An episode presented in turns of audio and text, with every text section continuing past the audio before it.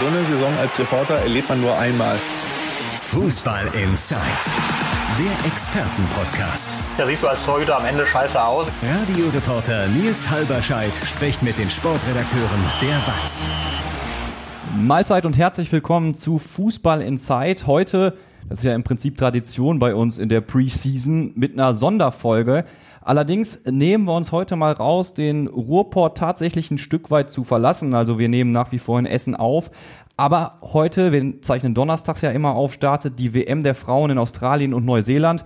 Und wir haben uns gedacht, wir schauen uns heute mal gemeinsam die Dimension dieses Turniers an. Wir reden über mediale Störgeräusche im Vorfeld. Wir reden natürlich über die Nationalmannschaft selbst, über Chancen, über Vermarktung, über den Hype, den ich vor diesem Turnier hier noch nicht so wirklich fühle. Und äh, keine Sorge, hinten raus werfen wir natürlich auch wieder einen Blick auf unsere Clubs hier im Ruhrgebiet. Mit am Tisch heute, und ich freue mich wirklich sehr, dass das geklappt hat, äh, Linda Bresonik, mehrfache Weltmeisterin, mehrfache Europameisterin, mehrfache DFB-Pokalsiegerin, als Spielerin in Duisburg, Essen, Paris unterwegs gewesen und äh, ich habe es bereits äh, selbst erfahren, immer einen flotten Spruch auf Lippen. Linda, schön, dass du da bist. Hallo. Dankeschön, hallo. Und der stellvertretende Funke-Sportchef Andreas Berten ist auch mit am Start. Und ich habe es gerade schon im Vorgespräch gesagt, für uns drei hier ist das so ein bisschen ein Revival, ein Déjà-vu, nicht ganz, aber auf jeden Fall ein Revival. Denn äh, ihr Stammhörer, Stammhörerinnen wisst bestimmt, dass wir ja das Format WM in Zeit zur WM in Katar haben. Und da saßen wir in dieser Konstellation schon mal hier am Tisch und haben über unter anderem über den Frauenfußball in Katar geredet.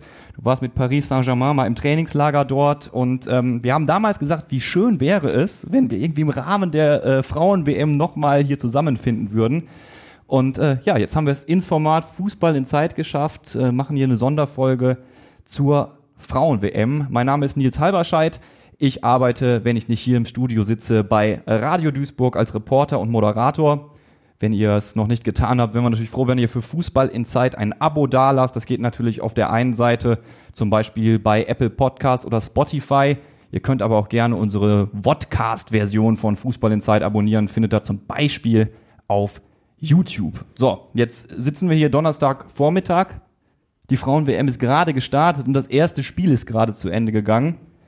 Und es ist immer schön, wenn so ein Gastgeberland gewinnt, finde ich. Neuseeland gegen Norwegen 1 zu 0. Ähm, ich muss sagen, ich habe das Spiel nicht konzentriert verfolgen können. Ich war gerade einfach noch bei Radio Duisburg arbeiten, konnte immer mal hinlünkern, habe dann die Wiederholung vom Tor gesehen. Euer Ersteindruck, war das ein schönes, ein würdiges Eröffnungsspiel? Linda? Ja, finde ich schon. Ich habe zumindest die erste Halbzeit gesehen und ähm, da war ich sehr überrascht von den Neuseeländerinnen, muss ich ganz ehrlich sagen, aber auch ein Stück weit natürlich enttäuscht von den Norwegerinnen. Mhm. Ähm, und am Ende des Tages habt ihr die letzte Viertelstunde hier noch sehen können. Ähm, ja, absolut verdient. Also ja, total. Aber Andreas, natürlich überraschend. Ich meine, du sagst ja schon, enttäuscht von den Norwegerinnen darf man sein. Ja, klar, auf jeden Fall. Es ist ein überraschender Start, ähm, aber vielleicht ist das ja auch so ein bisschen so ein erster äh, Eindruck dessen, dass man sagt, äh, es ist ein bisschen enger geworden, äh, es gibt weniger äh, klare Favoritensiege. Von daher ist das ja vielleicht äh, dann auch nochmal irgendwie ein Hinweis äh, auf, den, auf den weiteren Turnierverlauf, dass sich da wirklich noch das eine oder andere ergeben könnte, wo man sagt, oh, damit haben wir jetzt aber überhaupt nicht gerechnet. Ja, und wenn auch nicht der super krasse Spielfluss drin war, ich finde, man kann nur sagen, die Neuseeländerin, die hatten sich ein, die haben sich ein Ziel gesteckt, die hatten einen ganz klaren Job, einen ganz klaren Matchplan und find, ich finde, das Tor, was dann gefallen ist, war genau ein Zeugnis davon. Ja, über die Außenbahn rausgespielt, durchgebrochen zu zweit, quergelegt, bumm. So schießt man im Fußball-Lehrbuch Tore. Absolut, ja. Und äh, gut, hätten ja dann mit dem Elfmeter dann hinterher nochmal erhöhen können, beziehungsweise aber auch bei dem äh, Lattenschuss von äh, Norwegen dann nochmal Glück gehabt, aber verdienter Sieg am Ende, ehrlich gesagt. Und interessant auf jeden Fall, auch mit Hinblick auf eine äh, ja im Ruhrgebietsfußball doch sehr bekannte Person, Inka Grings, Trainerin der Schweiz. Die hat sich sicherlich ein anderes Ergebnis gewünscht. Hm. Jetzt haben wir natürlich äh, auch mal auf die Ränge geschaut bei diesem Spiel schon und du siehst direkt, die Leute haben Bock drauf. Also ähm, erstmal bist du irritiert, weil die Leute da nicht in Hotpants sitzen und Tanktops, sondern äh, teilweise mit Schals, aber gut. Ähm, Wo hast du bisher Frauenfußball geguckt? Nein, ich meine die Zuschauer. Ja. Ne? Also wenn ich, an Aust wenn ich in ne? Australien oder Neuseeland denke, Ach so. ich wollte jetzt hier nicht äh, fordern, dass die, dass die Fußballerinnen so wie die Beachvolleyballerinnen auflaufen in Ah, ja. Zukunft. Gott bewahre. Aber es ist tatsächlich ja in Australien, in Neuseeland ein bisschen frischer als äh, hier bei uns. Ähm, auf jeden Fall wundert mich, man sich da im ersten Moment, man sieht aber auch volle Ränge. Und ähm, vielleicht ist das ein guter, guter Ansatzpunkt, um mal die Dimension dieser WM abzustecken. Die EM im vergangenen Jahr hat Euphorie ausgelöst, hat gezeigt, dass Länderspiele der Frauen einfach ankommen beim, beim Publikum, füllen Stadion. Wie gesagt, Euphorie habe ich schon angesprochen. So, und jetzt äh, haben wir diese WM, die sich an der Europameisterschaft ein Stück weit messen lassen muss? Fragezeichen? Ja, muss man mal sehen. Also ich glaube, lässt sich nicht hundertprozentig miteinander vergleichen. Allein schon innerhalb der beiden Gastgebernationen hast du schon Unterschiede. In Australien wird, glaube ich, äh, das Turnier viel, viel wärmer und größer angenommen als in Neuseeland, weshalb man dann sicherlich auch mal bei Spielen in Neuseeland äh, nicht unbedingt komplett besetzte Stadien erleben wird. Die Frauen-EM im vergangenen, EM im vergangenen Jahr hatte äh, den großen Vorteil, dass sie im Sommer ausgetragen wurde, die Männer-WM verschoben in den Winter. Da war der Fokus äh, einfach, weil man es gewohnt war, im Sommer Fußball zu sehen, ähm, halt dann eben auf die Frauen gelegt. Ähm, das war eine großartige Entwicklung für den Frauenfußball, gar keine Frage. Aber ähm, das kann auch noch nicht das Ende der Fahnenstange gewesen sein. Linda, diese, diese Euphorie, jetzt geht's richtig los, jetzt hat der Frauenfußball die breite Masse erreicht, die gab's ja in der Vergangenheit häufiger schon. Du hast das ja selbst erlebt. 2011 äh, hieß es dann so, jetzt, jetzt haben wir die Leute hier, jetzt, jetzt brennt das Feuer Frauenfußball, jetzt gibt's für immer volle Stadien. Ähm, gut, die Zeit nach dem Turnier hat gezeigt, war dann doch nicht so, also ist dann wieder abgeflacht. Wie ist dein Gefühl? Ich meine, jetzt nach der Europameisterschaft hast du ja auch durchaus in der Frauenbundesliga vollere Stadien gehabt. Du bist äh, mit einer Rekordkulisse zum Beispiel in die Saison gestartet. Ist das jetzt eine nachhaltige Entwicklung, die wir sehen? Was meinst du? Ja, definitiv würde ich das so sagen. Ähm, wir hatten natürlich in dem Sinne den, den Nachteil, dass die WM 2011 in Deutschland war. Ähm, wäre die WM jetzt in den USA gewesen, wäre da, glaube ich, nochmal was anderes gewesen. Hm. Ähm, aber ich sage jetzt mal, der DFB, der hat, glaube ich, vermarktungstechnisch echt, echt viel auf die Beine gestellt äh, mittlerweile in den letzten Jahren. Dann kommt hinzu die ganzen so die Social Media Kanäle, die jetzt genutzt werden, die damals auch noch nicht genutzt wurden. Ja. Ähm, und insofern, ähm, ja, ist das schon eine, eine große Weiterentwicklung auf jeden Fall. Ich bin gespannt, du hast ja gesagt, das kann noch nicht das Ende sein in welche Richtung sich das entwickelt, wie die Dynamik dieser WM jetzt Auswirkungen auf die Zukunft haben wird. Aber dafür stehen wir natürlich jetzt gerade zu sehr am Anfang des Turniers. Hm? Ja, also ich meine, ähm, man darf das jetzt irgendwie nicht irgendwie als e Event, das alle zwei Jahre stattfindet, irgendwie äh, so betrachten. Also die Nachhaltigkeit wird ja hinterher erst in der Bundesliga ankommen, wenn da immer mehr Leute hingehen, wenn da die ja. Sponsoren eintreten. Bisher ist die Bundesliga ehrlich gesagt zumindest in der absoluten Spitze ja ein, ein ziemliches Zuschussgeschäft für die ganzen Clubs. Ja, aber du siehst auch, und das wieder ein Argument, was, was für die Bewegung spricht, äh, dass immer mehr, immer mehr große Clubs auch sagen, ja, wir wollen unsere Mannschaften auch in der Bundesliga haben. Also ich meine, schauen wir auf Dortmund und Schalke vielleicht, beide Landesliga, leider in anderen Staffeln, deshalb kein Derby, aber das ist ja auch so ein, oder ist das ein Indikator? Da kommt Bewegung rein, oder? Ja, klar. Also ich meine, Linda ist jetzt noch die Vertreterin eines äh, Vereins, der früher im Frauenfußball als eigener Frauenverein komplett ähm, eigenständig und äh, ja absolute Spitze war. Ja. Wir haben jetzt erlebt, Potsdam sicherlich nochmal irgendwie ein Tränchen verdrückt, du, oder? Ja, auf Der, jeden Fall. Aber die Entwicklung zeigt ja, dass, dass es gar nicht mehr anders geht. Also du kannst gar nicht mehr wirklich überleben, wenn du nicht einem großen Club angeschlossen ja. bist. Ne? Das ist einfach so, muss man so sagen. Und ähm, ja, da geht die, da geht der Trend da hin. Da geht der Trend hin. Jetzt hat es im Vorfeld der Weltmeisterschaft mal wieder Stress mit der FIFA gegeben. So, also ist ja auch nichts Neues. Alle freuen sich drauf. Cool. Gut, Anstoßzeiten könnten besser sein, aber immerhin kann ich irgendwie ARD, ZDF einschalten und schauen mir das Ganze dann an. Ähm, die FIFA wollte dann viel Geld von den Öffentlich-Rechtlichen haben. Ähm, gab viel negative Berichterstattung im Vorfeld. Wie habt ihr das wahrgenommen? Mal wieder Gier der FIFA ist grenzenlos. Das, das, das alte Lied. Ja, das alte Lied. Ich fand es trotzdem am Ende des Tages echt überraschend, äh, dass man da jetzt äh, für die Frauen-WM so viel Kohle verlangt. Ähm, fand ich auch tatsächlich unverschämt, muss ich ganz ehrlich sagen. Bin aber froh, dass ARD und ZDF noch aufgesprungen sind. Und ähm, naja, ich meine, die Zeitverschiebung ist halt da, ja. ne? deswegen die Anstoßzeiten und äh, ja. Es ist aber auch kein anderer Sender eingesprungen. Also die Verhandlungen wurden ja mit ARD, ZDF geführt und es hat ja dann auch kein anderer Fahr äh, kein Sender gesagt, okay, dann springen wir jetzt mal sofort in die Bresche für die Summe, die da aufgerufen wird. Also äh, man ist ja auch immer sehr schnell gerne äh, sehr schnell beim äh, öffentlich-rechtlichen Bashing. Die müssen natürlich auch irgendwo gucken, wie sie ihre Gelder finan refinanziert Ja. bekommen. Und wenn das so einfach gewesen wäre, hätte ja auch ein anderer äh, Sender eben mal sagen können, ja gut, dann machen wir halt eben. Ja. Ist auch nicht passiert. Also von daher muss man mal gucken, wie sich das generell so entwickelt. Ich meine, ist ja jetzt nicht so gewesen in der Vergangenheit, dass keine Spiele von der WM gezeigt worden wären. Es waren jetzt halt kompliziertere Verhandlungen diesmal. Ja, stand aber auf der Kippe, ne? Also hat, war jetzt so meine Gefühlslage. Also ich glaube, es hat auch viel mit den Anstoßzeiten einfach zu tun. Also ich meine, ARD, ZDF wird nicht so viele Ein Einschaltquoten haben wie bei der EM äh, in England, ne? Ja, da muss man auch mal sehen. Ja. Und die Frage ist, ziehst du die ganzen Morgenmagazin-Zuschauer dann direkt eins zu eins zum Fußball rüber? Ähm, äh, klar, da sind wir beim Thema. Ähm, ich wage zumindest mal die äh, Theorie in den Raum zu stellen, dass das ein Stück weit vielleicht auch die Euphorie im Vorfeld dämpft, wenn du weißt, naja, ich muss irgendwie gucken. Ne? Also wenn ich da, wenn ich da eine, heute Anschlusszeit um 9 Uhr, also da muss ich ja entweder einen, einen wirklich coolen Arbeitgeber haben, der sagt, ja klar können wir das nebenbei gucken, ich, ich verstehe, dass das nach dieser coolen EM-Ding bei euch ist und dass ihr das machen wollt. Ich weiß nicht, wie viele Leute sich dafür frei nehmen würden. Ne? Also wahrscheinlich ein Faktor, oder? Ja, ein paar werden es da sicherlich ähm, trotzdem machen und gucken, wie sie es irgendwie schauen können. Ähm, ja, das ist das, was ich von meinte. Man muss aber auch gucken, irgendwie, dass es jetzt nicht irgendwie so ein alle zwei Jahre Event einfach nur wird, äh, so ein Frauenturnier.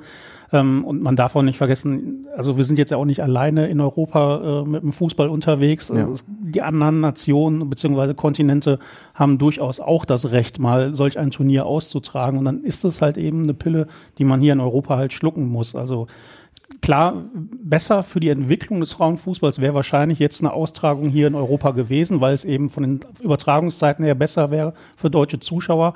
Aber es ist, wie es ist. Ich glaube, das ist auch wieder so ein bisschen, du hast ja ein faires Argument, wenn du sagst, dass auch andere Nationen, andere Kontinente Ja. das Recht haben sollen. Es ist, glaube ich, ein bisschen europäische Arroganz, wenn man sagt, aber was ist denn mit uns? Dann Also- müssen wir ja um 9 Uhr Spiele gucken. Ich sage das jetzt mal äh, aus Sicht äh, der Spielerin. Ich, äh, ich würde mich freuen, mal irgendwie Australien, Neuseeland bereisen zu können. Ne? Da muss man auch mal aus der Sicht der Spielerin sehen. Die finden das ja super geil. Da war, wie viele Spielerinnen waren schon mal in Australien ne? Ja. oder Neuseeland? Also Ja. das ist ja auch, muss man auch mal erwähnen. Ja, und ich meine, äh, du äh, kannst ja auch durchaus sehen, wie cool das für die Mannschaft ist. Äh, schon kurz nach der Ankunft gab es zum Beispiel ein Video aus Sydney von den von den Frauen und man sieht's. Ne? Also das Ja. ist wirklich, das ist für die ein, ein Riesending. Stimmt schon. Also da kann man auch mal einfach Empathie für die Mannschaften haben. Ja. Lass uns über die Mannschaften reden, ähm, über das Teilnehmerfeld. Ähm, eure Favoriten, Underdogs und wo ordnet ihr Stand jetzt unsere Frauen ein?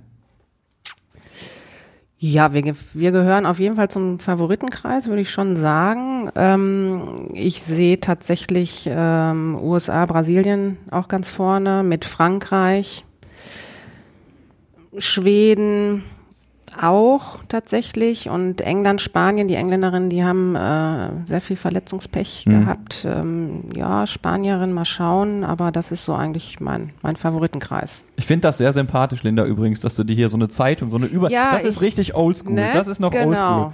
Eine Zeitung mit einer schönen Übersicht, alle Gruppenspiele, so macht man das. Finde ich sehr cool.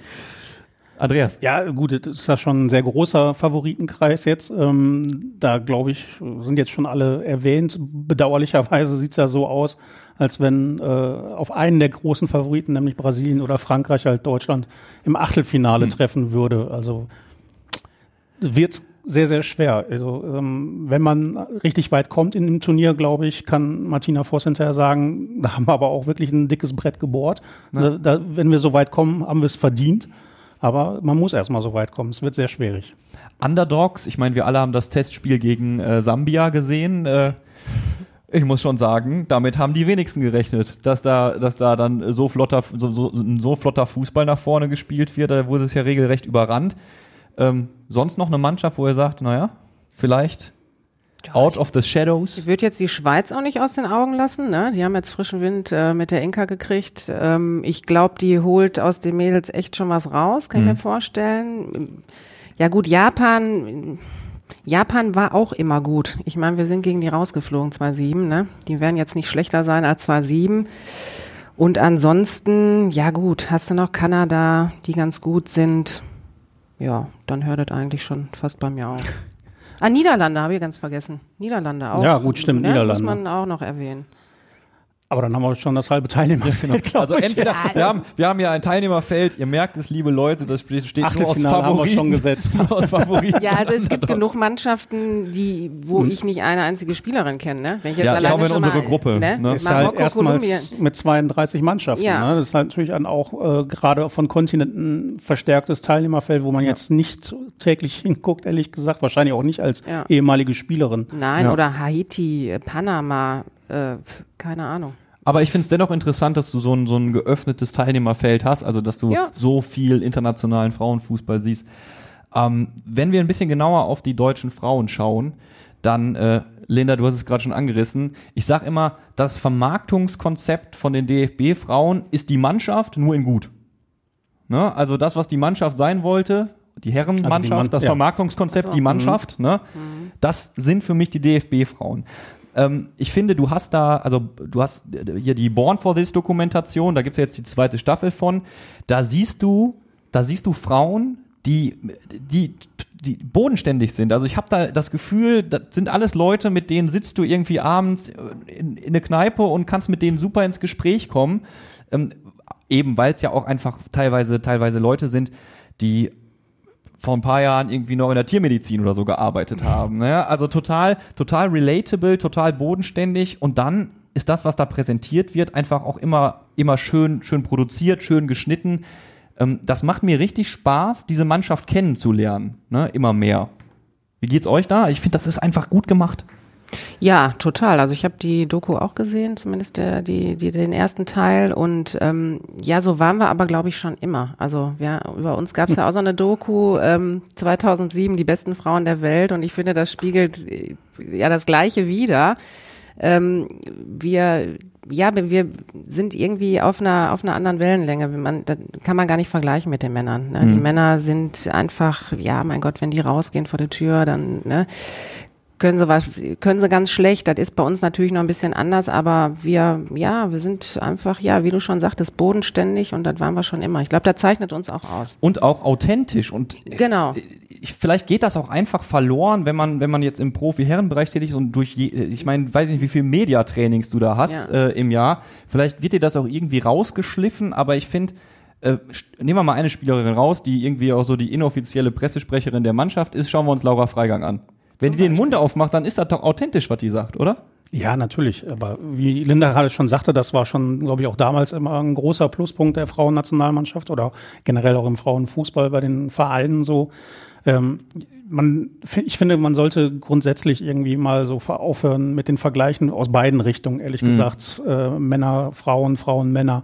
Die einen sagen, äh, ja, ihr verliert ja gegen äh, eine C-Jugend, die anderen sagen, ja, wir wollen so viel verdienen wie Männer.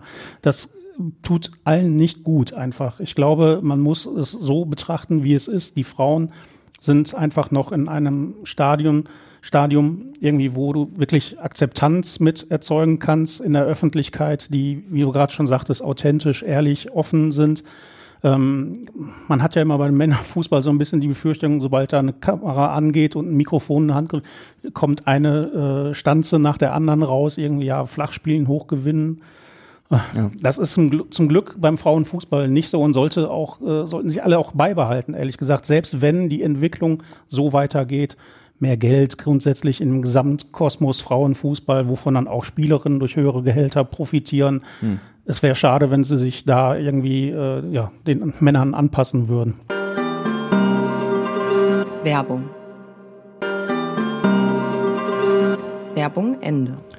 Ja, also diese ewigen Vergleiche auf allen Ebenen, du hast einen Punkt, das äh, nervt mitunter auch tatsächlich. Trotzdem spielen wir alle Fußball, ne? Darf man nicht vergessen. Weil viele machen ja dann noch den Unterschied irgendwie Frauenfußball, Männerfußball. Also am Ende ist es Fußball, ne? Es ist Fußball Genau. und ähm, ich weiß nicht, äh, ich glaube bei der EM war es noch nicht so. Ich habe das Gefühl, und Alexandra Popp hat das am Flughafen gesagt, es gibt einen Unterschied schon vor dem Turnier, was die mediale Aufmerksamkeit angeht. Sie hat gesagt, sie hat noch nie erlebt, dass vor einem Turnier schon so ein Riesentrost Journalisten irgendwie noch vorm Abflug schon da war. Und da bist du natürlich wieder bei dem, äh, worüber man in, in, in dem Kontext mal reden darf. Man muss es auch, finde ich, nicht überstrapazieren, versteht mich nicht falsch. Ähm, aber Druck für Sportlerinnen. Ähm, mehr Aufmerksamkeit gleich mehr Druck. Wenn ich das so ganz pauschal in den Raum schmeiße, Linda schüttelt den Kopf. Nee, würde ich nicht sagen. Ich glaube, die, äh, die, die deutschen Nationalspielerinnen, die sind das mittlerweile durch die letzten Jahre gewohnt. Ähm, wenn ich sehe, ähm, ja, wie du schon sagtest, in der Bundesliga das erste Spiel, ne, ähm, Rekordzuschauer, ähm, die spielen mittlerweile in der Champions League irgendwie vor 80, 90.000. Guck dir in Spanien, guck dir Italien an, ne, die haben, also die haben jetzt schon eine gewisse Zeit vor sehr vielen Zuschauern gespielt Hm. und ich glaube auch, ähm, die mediale äh, Aufmerksamkeit ist jetzt schon eine gewisse Zeit so hoch, dass man sich da, glaube ich, schon dran gewöhnt hat. Also anders kann ich es mir nicht vorstellen. Das war anders 2011, muss ich ganz ehrlich sagen, weil da hatten wir, äh, wenn wir in der Champions League gespielt hatten und 3000 äh, Zuschauer in Hamburg äh, hatten, in Homberg hatten, da war für uns Bombe, ne? Ja. Und ähm, die spielen aber heute vor anderen Zuschauern. Und äh, ich glaube, das war bei der WM, wir wussten gar nicht, was auf uns zukommt. Da standen auf, je, auf einmal jeden Tag vor einer Pressekonferenz 400 äh, ähm, Presseleute, die dich dann alle gefragt haben. Wir kannten das gar nicht. Ja. Ne? Und ich glaube, die kennen das heute schon. Ja, ich glaube, da ist Linda die bessere Ansprechpartnerin, weil sie die äh, Veränderungen halt äh, am eigenen Leibe ja miterlebt hat. Also klar, natürlich damals war das äh, Interesse am Frauenfußball deutlich geringer. Äh, Die Redaktionen haben weniger Leute dorthin geschickt. Mittlerweile hat sich das äh, deutlich äh, angepasst. Also ich sag mal ein Beispiel, ne? Ähm, 2011 Eröffnungsspiele im Berliner Olympiastadion. 80.000 Zuschauer. Also ich weiß nicht, vielleicht hat er eine Pipi in der Hose gehabt, ich jetzt nicht, ne? Aber das war schon einfach, da singen dann 80.000 äh, die Hymne und du bist ergriffen davon, Ja. ne? Also das war, ist, ich, es ist heute anders tatsächlich. Seit Wann war denn Zeit. da so der Sprung, ehrlich gesagt? Weil ich meine, ne, 2003 WM in den USA, Ja gut, die USA, die waren ja sowieso immer Fußball äh, verrückt, ne? Das ist ja da, ja, die sind ja bekannter als die Männer, ne? Im Fußball Ja. logischerweise. Und ähm, ja, ich würde sagen, das war tatsächlich, äh, ja, 2007 natürlich, klar, sind wir auch nochmal Weltmeisterin geworden, aber ja, so richtig, so eine richtige mediale Aufmerksamkeit gab's dann echt 2011, ne? Weil es im eigenen Land war halt. Ne? dieses Thema Druck, ich mache das sofort zu. Ähm, ich habe eine ne, ne Joggingrunde mit einer Arbeitskollegin, lange selbst Fußballerin gewesen, liebt natürlich, was jetzt mit dem Frauenfußball passiert, selbstverständlich. Ähm, und sie sagte, ich kann mich dagegen kaum wehren, aber ich habe so ein bisschen jetzt, wo, ähm, wo, die, wo die Männer so regelmäßig äh, verkacken, das Gefühl, die Frauen müssen liefern und ich will mich eigentlich dagegen wehren, weil es muss ja nicht so sein. Ja, es muss ja nicht so sein. Aber irgendwie hat mein Unterbewusstsein eine Erwartungshaltung an diese Mannschaft formuliert. Ähm, könnt ihr das verstehen, dass es jetzt einige Fans gibt, die halt lechzen nach einem internationalen sportlichen Erfolg im Fußball und sagen, ja, dann müssen unsere Mädels das richten? Und meint ihr, die Frauen in Australien, unsere Mannschaft dort spürt das auch? Also ich glaube, die Volksseele wird insgesamt schon noch ein bisschen mehr von den äh, Fußballmännern äh, bespielt und auch erreicht als von den Frauen jetzt. Das muss man, glaube ich, auch fairerweise dazu sagen. Ähm, aber klar, äh, Erfolge äh, sind wunderbar. Man sollte halt eben dann aber auch wirklich, wie gerade wieder gesagt, äh, auf die Vergleiche verzichten, weil das bringt einfach nichts. Ähm, klar, man kann natürlich dann mal irgendwie, hey, hey, äh, ne, die Frauen sind erfolgreich, die Männer nicht. Alles in Ordnung, macht ja jeder. Es pa passt auch irgendwo, aber äh, auch da glaube ich, so eine Verknüpfung herzustellen, ist halt ähm, ja nicht ganz ideal. Wie gesagt, ich, ich glaube, das ist, du hast absolut, also rein rational gesehen hast du recht. Ich glaube Ja, nur, ich, ich glaube nur, ich glaube nur, das passiert einfach unterbewusst, Ja. ne? dass man das ableitet Ja, voneinander. sag ich ja. Also ne? klar, unterbewusst auch. Aber da jetzt mehr draus ziehen, irgendwie, als jetzt aus der Situation heraus zu sagen, ja, mhm, muss nicht sein. Aber ich habe die Sprüche tatsächlich schon das ein oder andere Mal gehört, ne, so Nachbarn und so, ne, die dann sagen, ey Linda, äh, wenn mal jetzt die Männer hier voll am Verkacken, ne? Ja, Jetzt müsst ihr, ihr seid für, für, für mich jetzt hier so gerade der große Stern. Ne? Also Ja. ich habe das durchaus schon gehört. Ich jetzt für mich, also meine Meinung ist, äh, ne, wir sind alle Deutschland und äh, wir sollen alle gewinnen. Ja. Also Ja. ja. Jetzt äh, startet dieses Turnier für die Frauen erst in einigen Tagen tatsächlich. Ähm, und die Frage, die ich mir stelle, ist, wie viel Hype kann diese WM auslösen? Ne? Also ich sehe jetzt hier nicht, gut, das habe ich bei der äh, WM in Katar jetzt auch nicht gesehen, ich sehe jetzt nicht viele, viele Deutschlandflaggen, diese, diese Fahnen am Fenster am Auto sind, glaube ich, auch so ein bisschen außer Mode gekommen. Ähm, was denkt ihr, so ein Auftaktsieg, bringt der schon was? Also hast du dann, wird dann schon der Schalter umgelegt, was muss passieren, damit die Euphorie hier richtig losgeht im Lande? Ja, ich sag mal, das Auftaktspiel gegen Marokko, eine Mannschaft, die ich, wo ich keine Spielerin kenne, ehrlicherweise. Ähm, ja. da erwartet man natürlich einen Sieg, ne? Ist ja logisch. Ähm, und ich glaube, wir werden auch einen Sieg holen. Ähm, ob das für die, die, ähm, hier sag schnell, ähm, Begeisterung äh, dazu beiträgt, weiß ich nicht, aber man erwartet es halt einfach, Mhm. ne? Ja. Also Gruppenphase, ich meine, äh, das ist Also muss schon in die K.O.-Phase kommen Ja. und dann tatsächlich ja wartet ja auch schon im Achtelfinale mit Sicherheit äh, ein richtig großer Brocken. Und wenn du den aus dem Weg räumen kannst, dann glaube ich, äh, wird's mehr losgehen. Ja. Ja, aber weißt Weil- du, Andreas, da müssen wir aber besser spielen als gegen Sambia. Ich weiß nicht, ob du das gesehen Ja, hast. ja, ne? doch, ich doch, habe es gesehen, gesehen, ja. und äh, drei lange Bälle und wir stehen da offen wie eine Hose. Das, ich, Wir hatten ja jetzt noch ein bisschen Zeit daran zu arbeiten. Ne? Kann dir gegen so Underdogs auch passieren. Und gegen Also- Kolumbien ziehst auch besser zwei, äh, zwei Paar Schienenschoner an. zu- ne? ne? So hat man ja Also- festgestellt zuletzt. Äh, kurze Erläuterung. Ja, äh, Im Testspiel gegen Irland haben die äh, kolumbischen Damen, kolumbianischen Damen ist, heißt es richtigerweise, Ja. ordentlich zugetreten, sodass das Spiel abgebrochen wurde, weil die Ja. Irinnen gesagt haben, nee, nee, lieber, lieber nicht, wir Ja, stehen auf ganze Knochen. Gegen so physisch starke Gegner tun wir uns oft schwer. Ne? Wir spielen lieber gegen Mannschaften, die, die spielerisch gut sind. Mhm. Und deswegen, ne, aber wie gesagt, Gruppenphase müssen wir aber stehen. Also ich glaube, den Anspruch dürfen wir Ne? äußern, dass äh, das Erreichen des Achtelfinals schon Ziel sein muss. Genau, also wir haben in der, in der Gruppenphase, um das nochmal kurz abzubinden, vermeintlich leichte Gegner. Wir haben Marokko, wir haben Kolumbien, Südkorea in der Gruppe. Ähm, Alexandra Popp hat auf der PK gesagt, äh, sind jetzt keine, sind nicht die von dir angesprochenen dicken Brocken. Vielleicht hätten wir mal lieber wenigstens eine starke Mannschaft in der Gruppe gehabt. Ähm, würdet ihr Frau Popp da zustimmen? Wäre das vielleicht besser? Weil in der Gruppenphase ist Hop oder Top. Ich, äh, in der, Entschuldigung, in der K.O.-Phase ist Hop oder Top. Wenn du jetzt in der, in der Gruppenphase dann gegen Brasilien verloren hättest, gut. Kannst du Ja, ausbügeln, ne? Also als, als Spielerin gesehen ähm, stimme ich dazu tatsächlich, weil dann hast du einen Gegner, dann, ich meine, dann sagst du, Deutschland wird Erster und du hast jetzt die Niederlande. Ja. Da hast du aber einen spielerisch guten Gegner, wo du dich so ein bisschen einspielen kannst, sage ich jetzt mal. Auch schon mal ne? als Vorgeschmack dann einfach So, ne? ne? für Ja, die genau. spätere K.O.-Runde. Ja. Ja. Also wir werden jetzt erstmal nicht diese, diese, diese Top-Favoriten in der Gruppenphase bekommen. Wir starten am Montag um, um halb elf, was ich ja finde ich schon noch fast eine humane Anstoßzeit finde.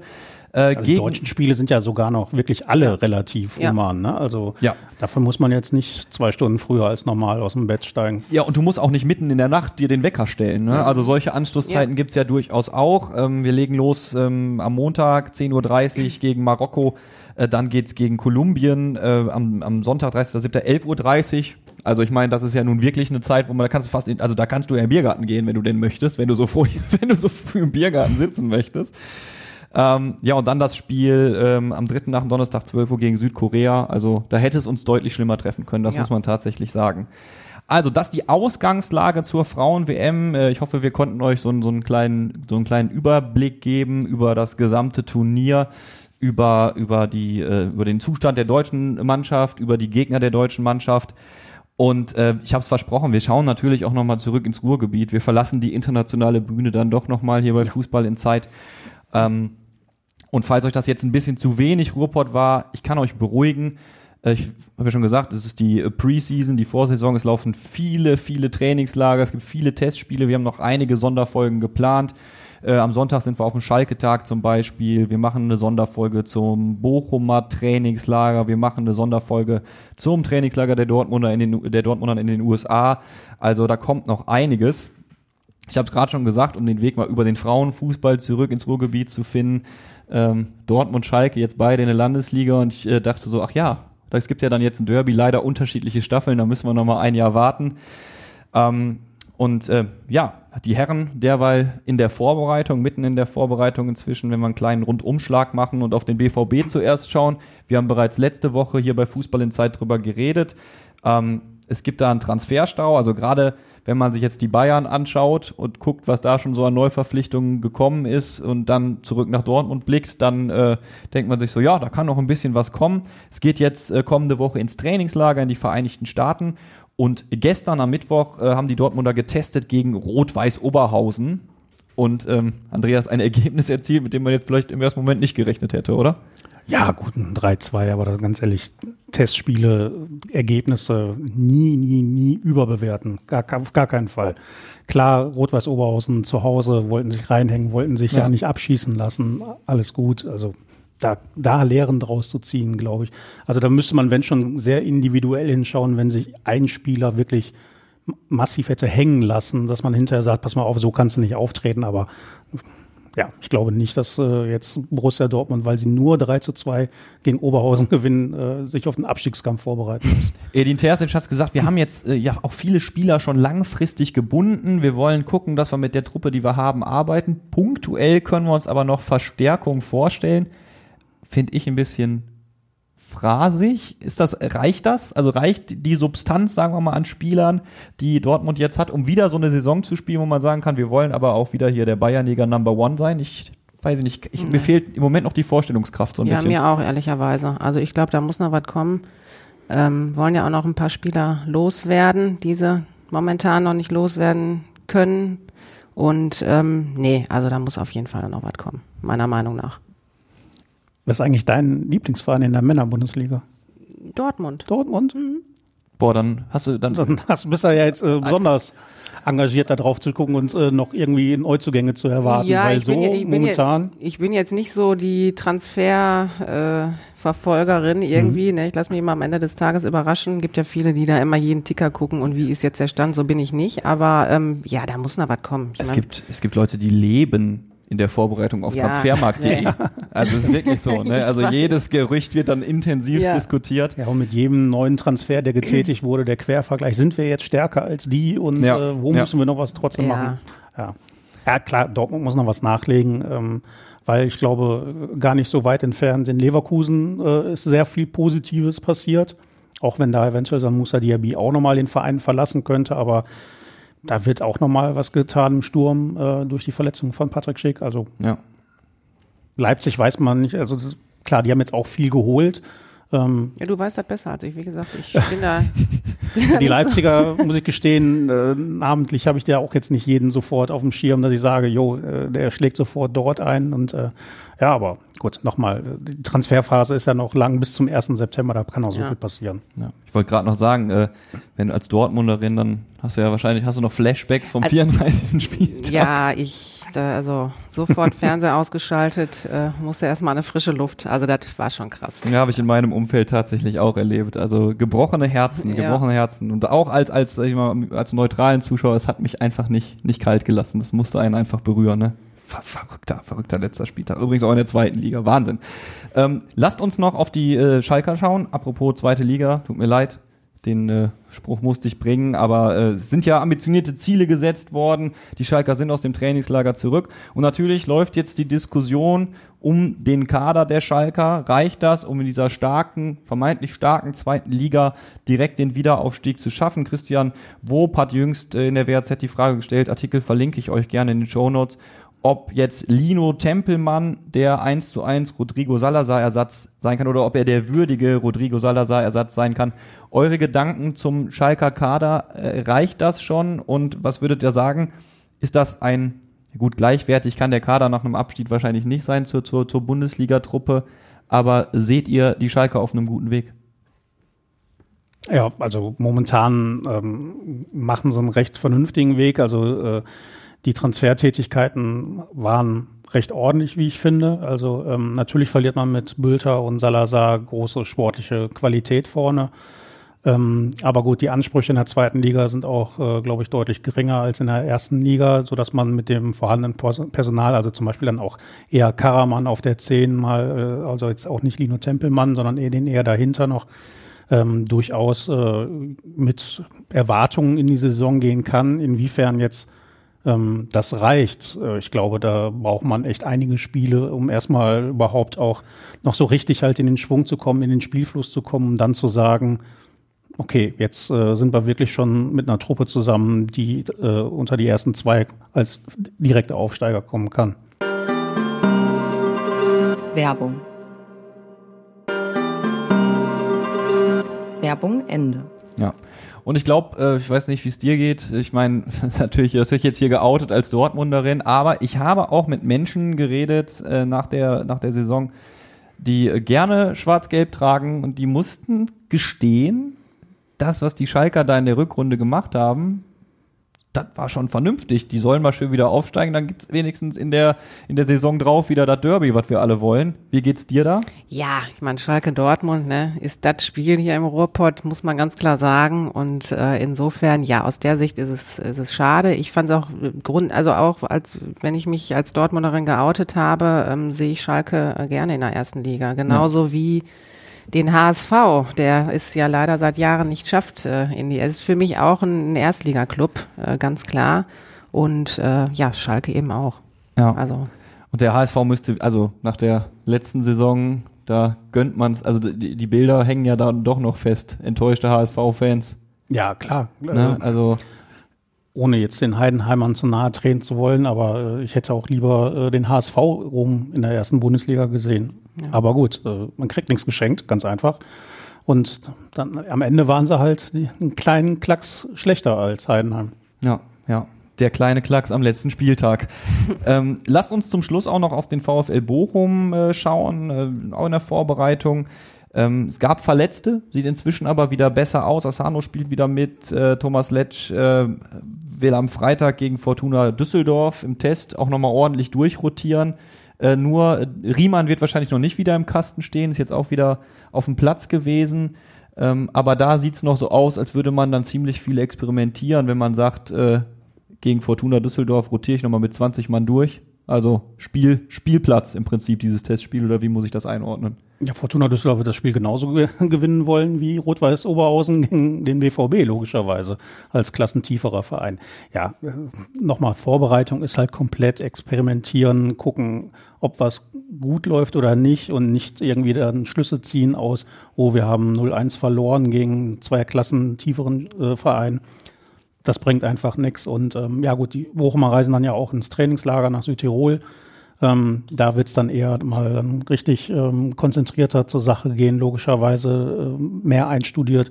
Und ähm, ja, mal schauen, was die Bochumer dieses Jahr so leisten können. Also zweimal drin geblieben, großer Respekt. Also Ja. gerade in der vergangenen Saison, ehrlich gesagt, war das äh, nicht zu erwarten vor Saisonbeginn. Ja. Aber haben sie gut gemacht. Ich erinnere mich auch noch, wir saßen hier tatsächlich und äh, unsere Einschätzung ging auch eher so, jetzt wird's richtig schwer und es sah ja auch finster aus zwischendurch, ne? Ja, Ab, aber, äh, aber der VfL hat sich gefangen. Also ähm, ich finde ja, ich bin da ja, ich bin da ja, ich gehe den diplomatischen Weg. Ich mache es mir immer bei Fußball in Zeit ganz einfach. Ich finde, zumindest drei Bundesligisten darfst du aus dem Ruhrpott mal oben haben. Auf und jeden äh, Fall. Bochum, Schalke und Dortmund äh, gehören dazu. finde ich ich fände auch. auch noch einen vierten gut, also Was? Wen denn? MSV. Ach so, ja. aber gut, da, da, können wir, da können wir noch ein paar Jahre warten. Ich meine, äh, falls ihr die letzte Folge Ja, gehört habt, wir haben drüber geredet. Ähm, der MSV Duisburg will ja mal wieder in die zweite Liga. Und vielleicht reden wir dann in einigen Jahren, Andreas, ja mal hier bei Fußball in Zeit über den möglichen Bundesliga-Aufstieg des MSV Duisburg. Das soll heute aber überhaupt kein Thema mehr sein. Wir wollten euch einen kleinen Überblick geben über das, was so die Podclubs treiben in ihrer Vorbereitung. Der Fokus lag und ich hoffe, das hat euch auch Spaß gemacht auf äh, der Frauen-WM, die heute gestartet ist. Wir zeichnen ja immer donnerstags auf. Linda, danke, dass du da gewesen bist. Danke, dass unser kleines äh, WM oder Frauenfußball-Revival, sagen, nennen wir es mal, geklappt hat. Andreas, auch dir äh, vielen Dank für deine Expertise. Fußball in Zeit könnt ihr natürlich abonnieren und zwar bei Spotify, Apple Podcast, Google Podcast und Co. Vielleicht seid ihr ja nur Zuhörer und wollt mal zu Zuschauern werden, dann könnt ihr gerne auch unseren Vodcast abonnieren. Die Folgen werden auch immer auf YouTube veröffentlicht. Auch der, da gerne ein Abo dalassen. Und äh, wenn ihr Kritik, Wünsche, andere Anregungen habt, dann äh, meldet euch gerne zum Beispiel über WhatsApp oder unsere E-Mail-Adresse hallo at fußball-insight.de. Packe ich euch alles nochmal unten in die Show Notes. Wir sehen uns ähm, tatsächlich oder hören uns in dieser Woche noch wieder vom Schalke-Tag am Sonntag und in der kommenden Folge, in der kommenden Woche gibt's dann Sonderfolgen, Sonderfolgen, Sonderfolgen, denn da stehen noch ein paar Trainingslager an. Liebe Leute, Linda, Andreas, bis dahin, macht's gut. Ciao. Ciao. Fußball Inside, der Expertenpodcast von den Lokalradios im Ruhrgebiet und der Watz. Jeden Donnerstag neu, überall, wo es Podcasts gibt.